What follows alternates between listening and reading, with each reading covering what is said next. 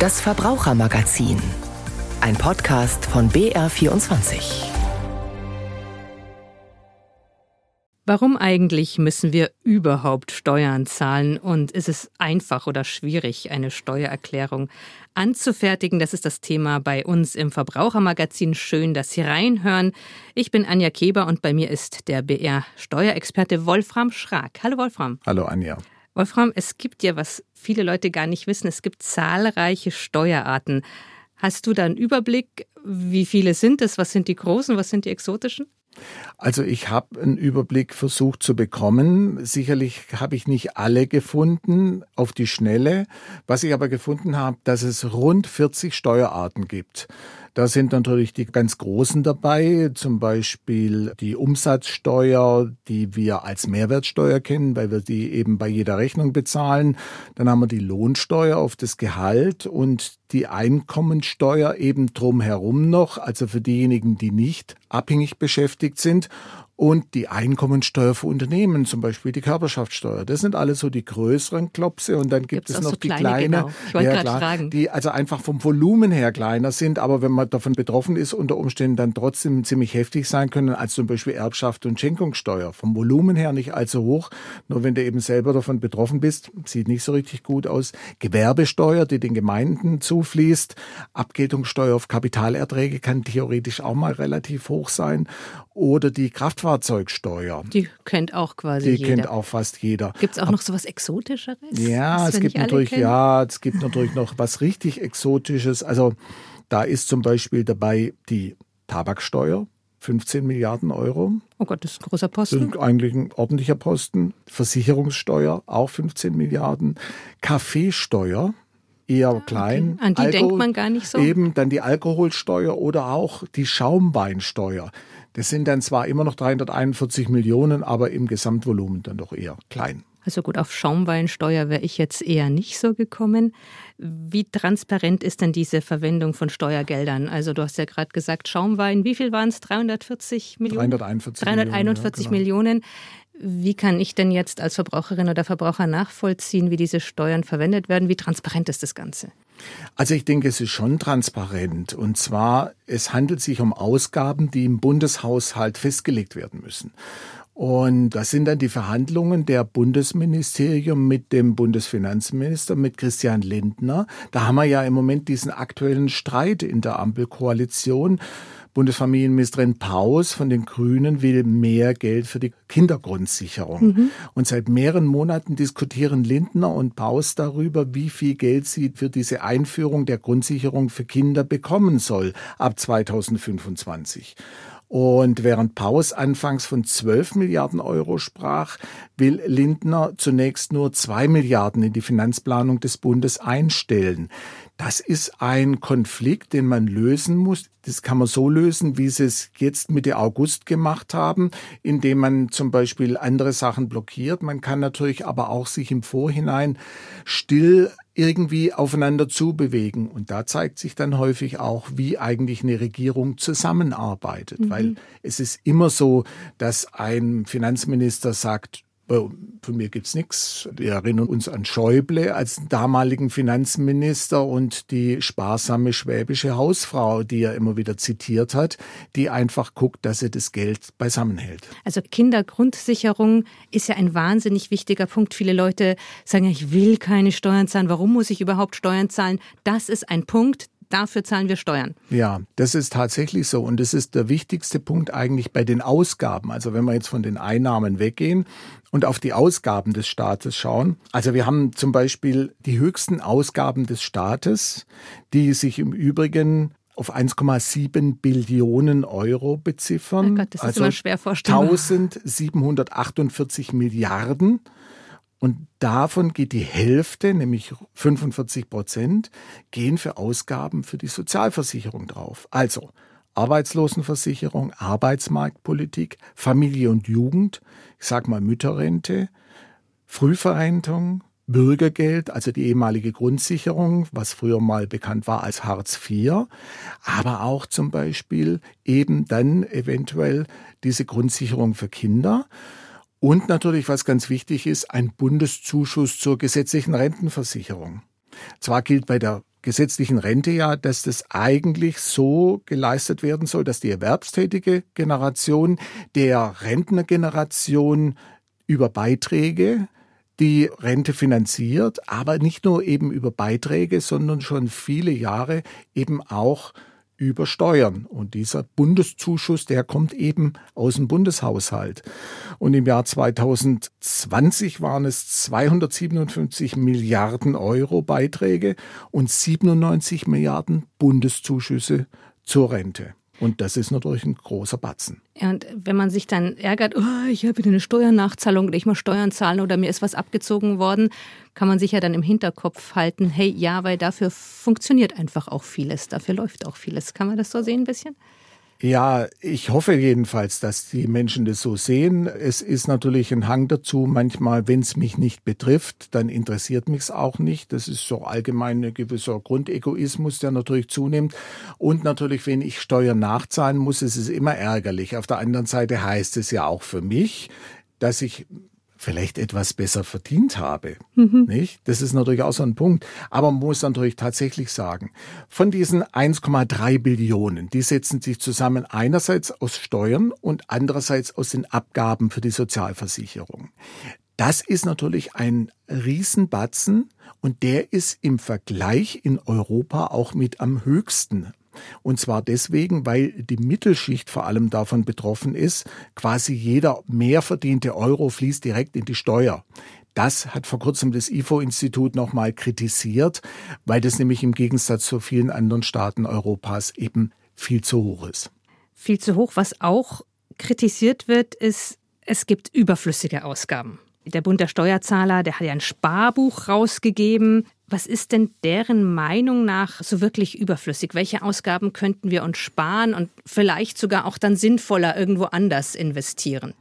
Naja gut, man muss erstmal den Hintergrund sehen. Also der Bund der Steuerzahler hat natürlich eine politische Komponente in seiner Arbeit. Es geht darum, auch zu schauen, dass man das Geld zusammenhält. Und natürlich vor allem in einer Zeit, in der es jede Menge Zusatzausgaben gibt, also 100 Milliarden für die Bundeswehr oder die Corona-Hilfen ab 2020.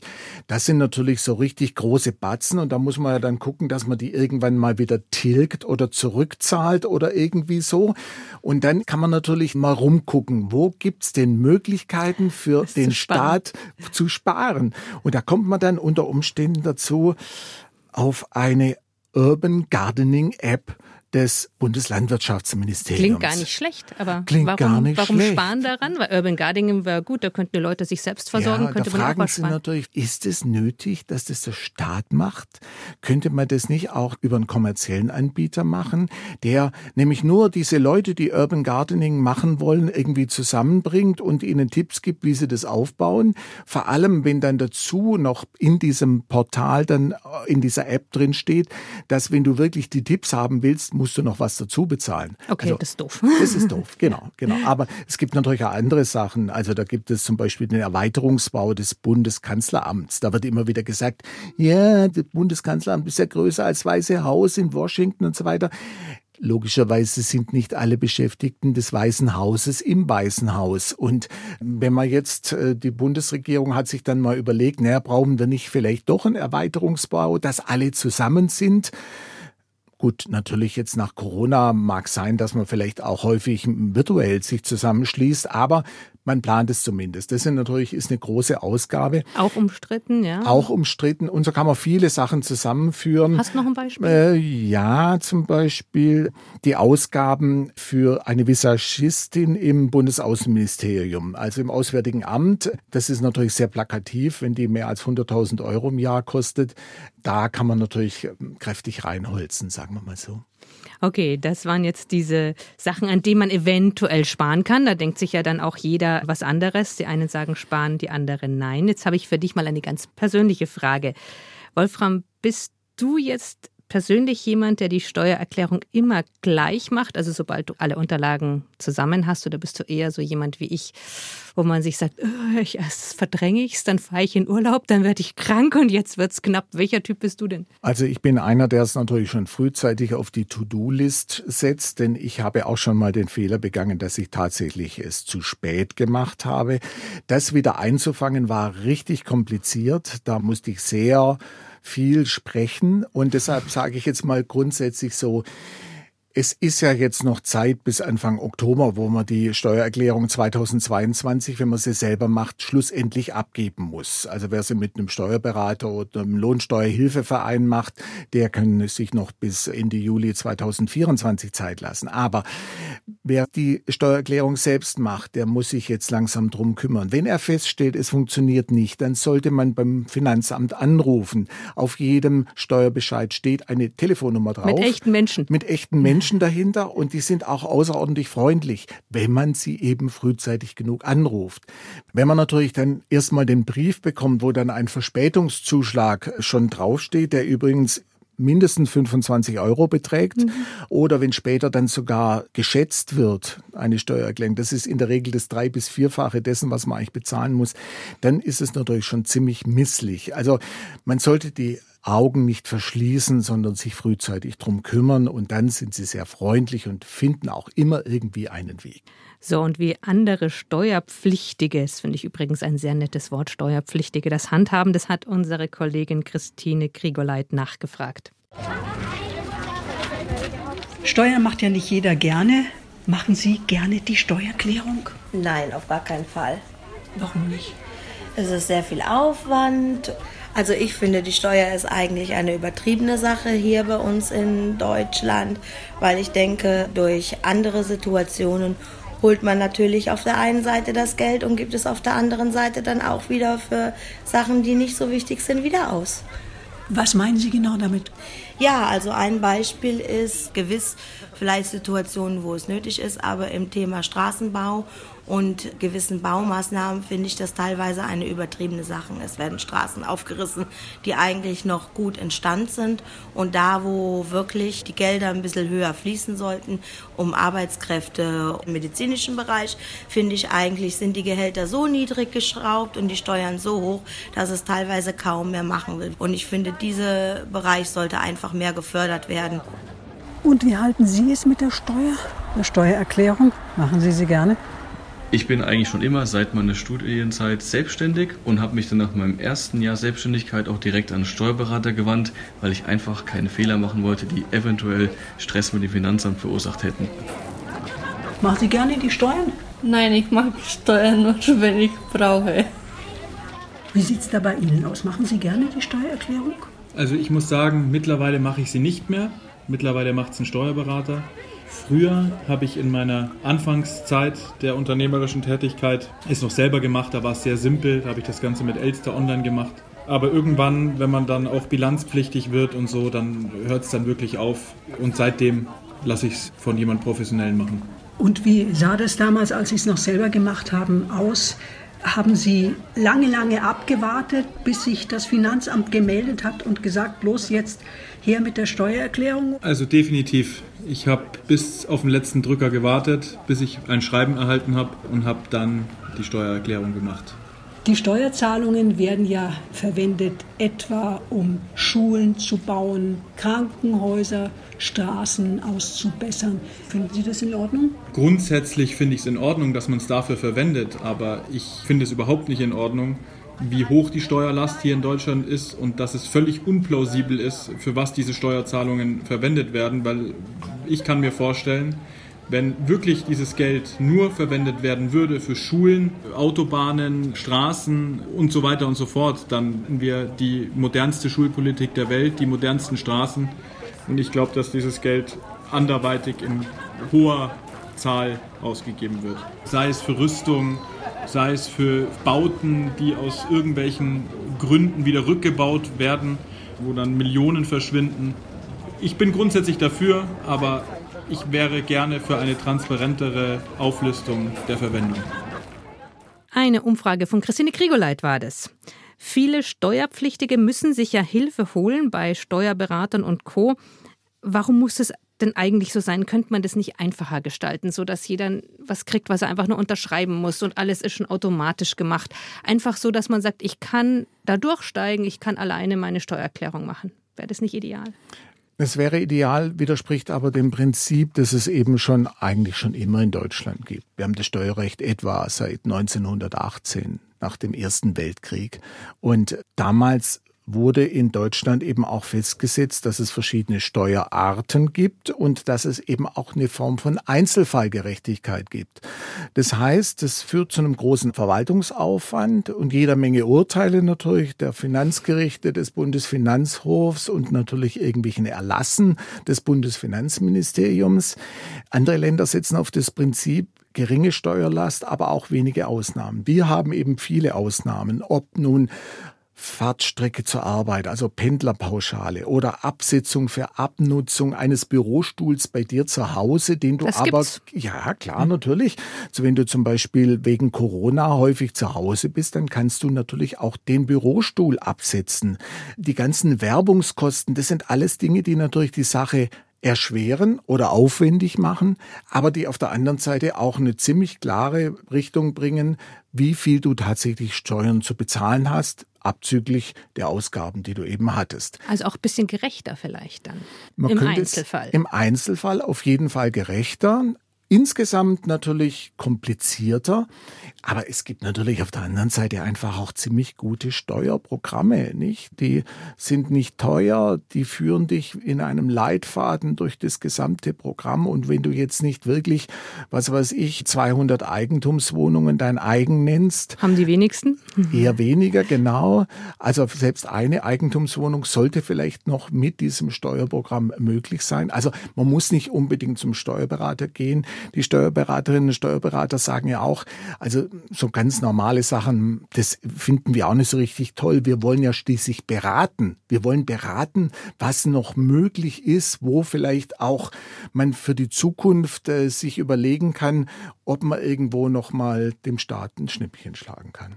Kommen wir mal zu den Rentnerinnen und Rentnern. Die Renten steigen ja. Viele Rentnerinnen und Rentner sind mittlerweile überfordert, weil sie müssen jetzt eine Steuererklärung machen oder vielleicht müssen sie doch keine machen. Genau dieser Frage bin ich nachgegangen und das habe ich mal für uns zusammengefasst. Abgabepflichtig ist erst einmal grundsätzlich jeder, dessen zu versteuerndes Einkommen oberhalb des Grundfreibetrages liegt. Dieser beträgt im Veranlagungszeitraum 2022 10.347 Euro. Für Verheiratete verdoppelt sich der Betrag und liegt damit bei 20.694 Euro.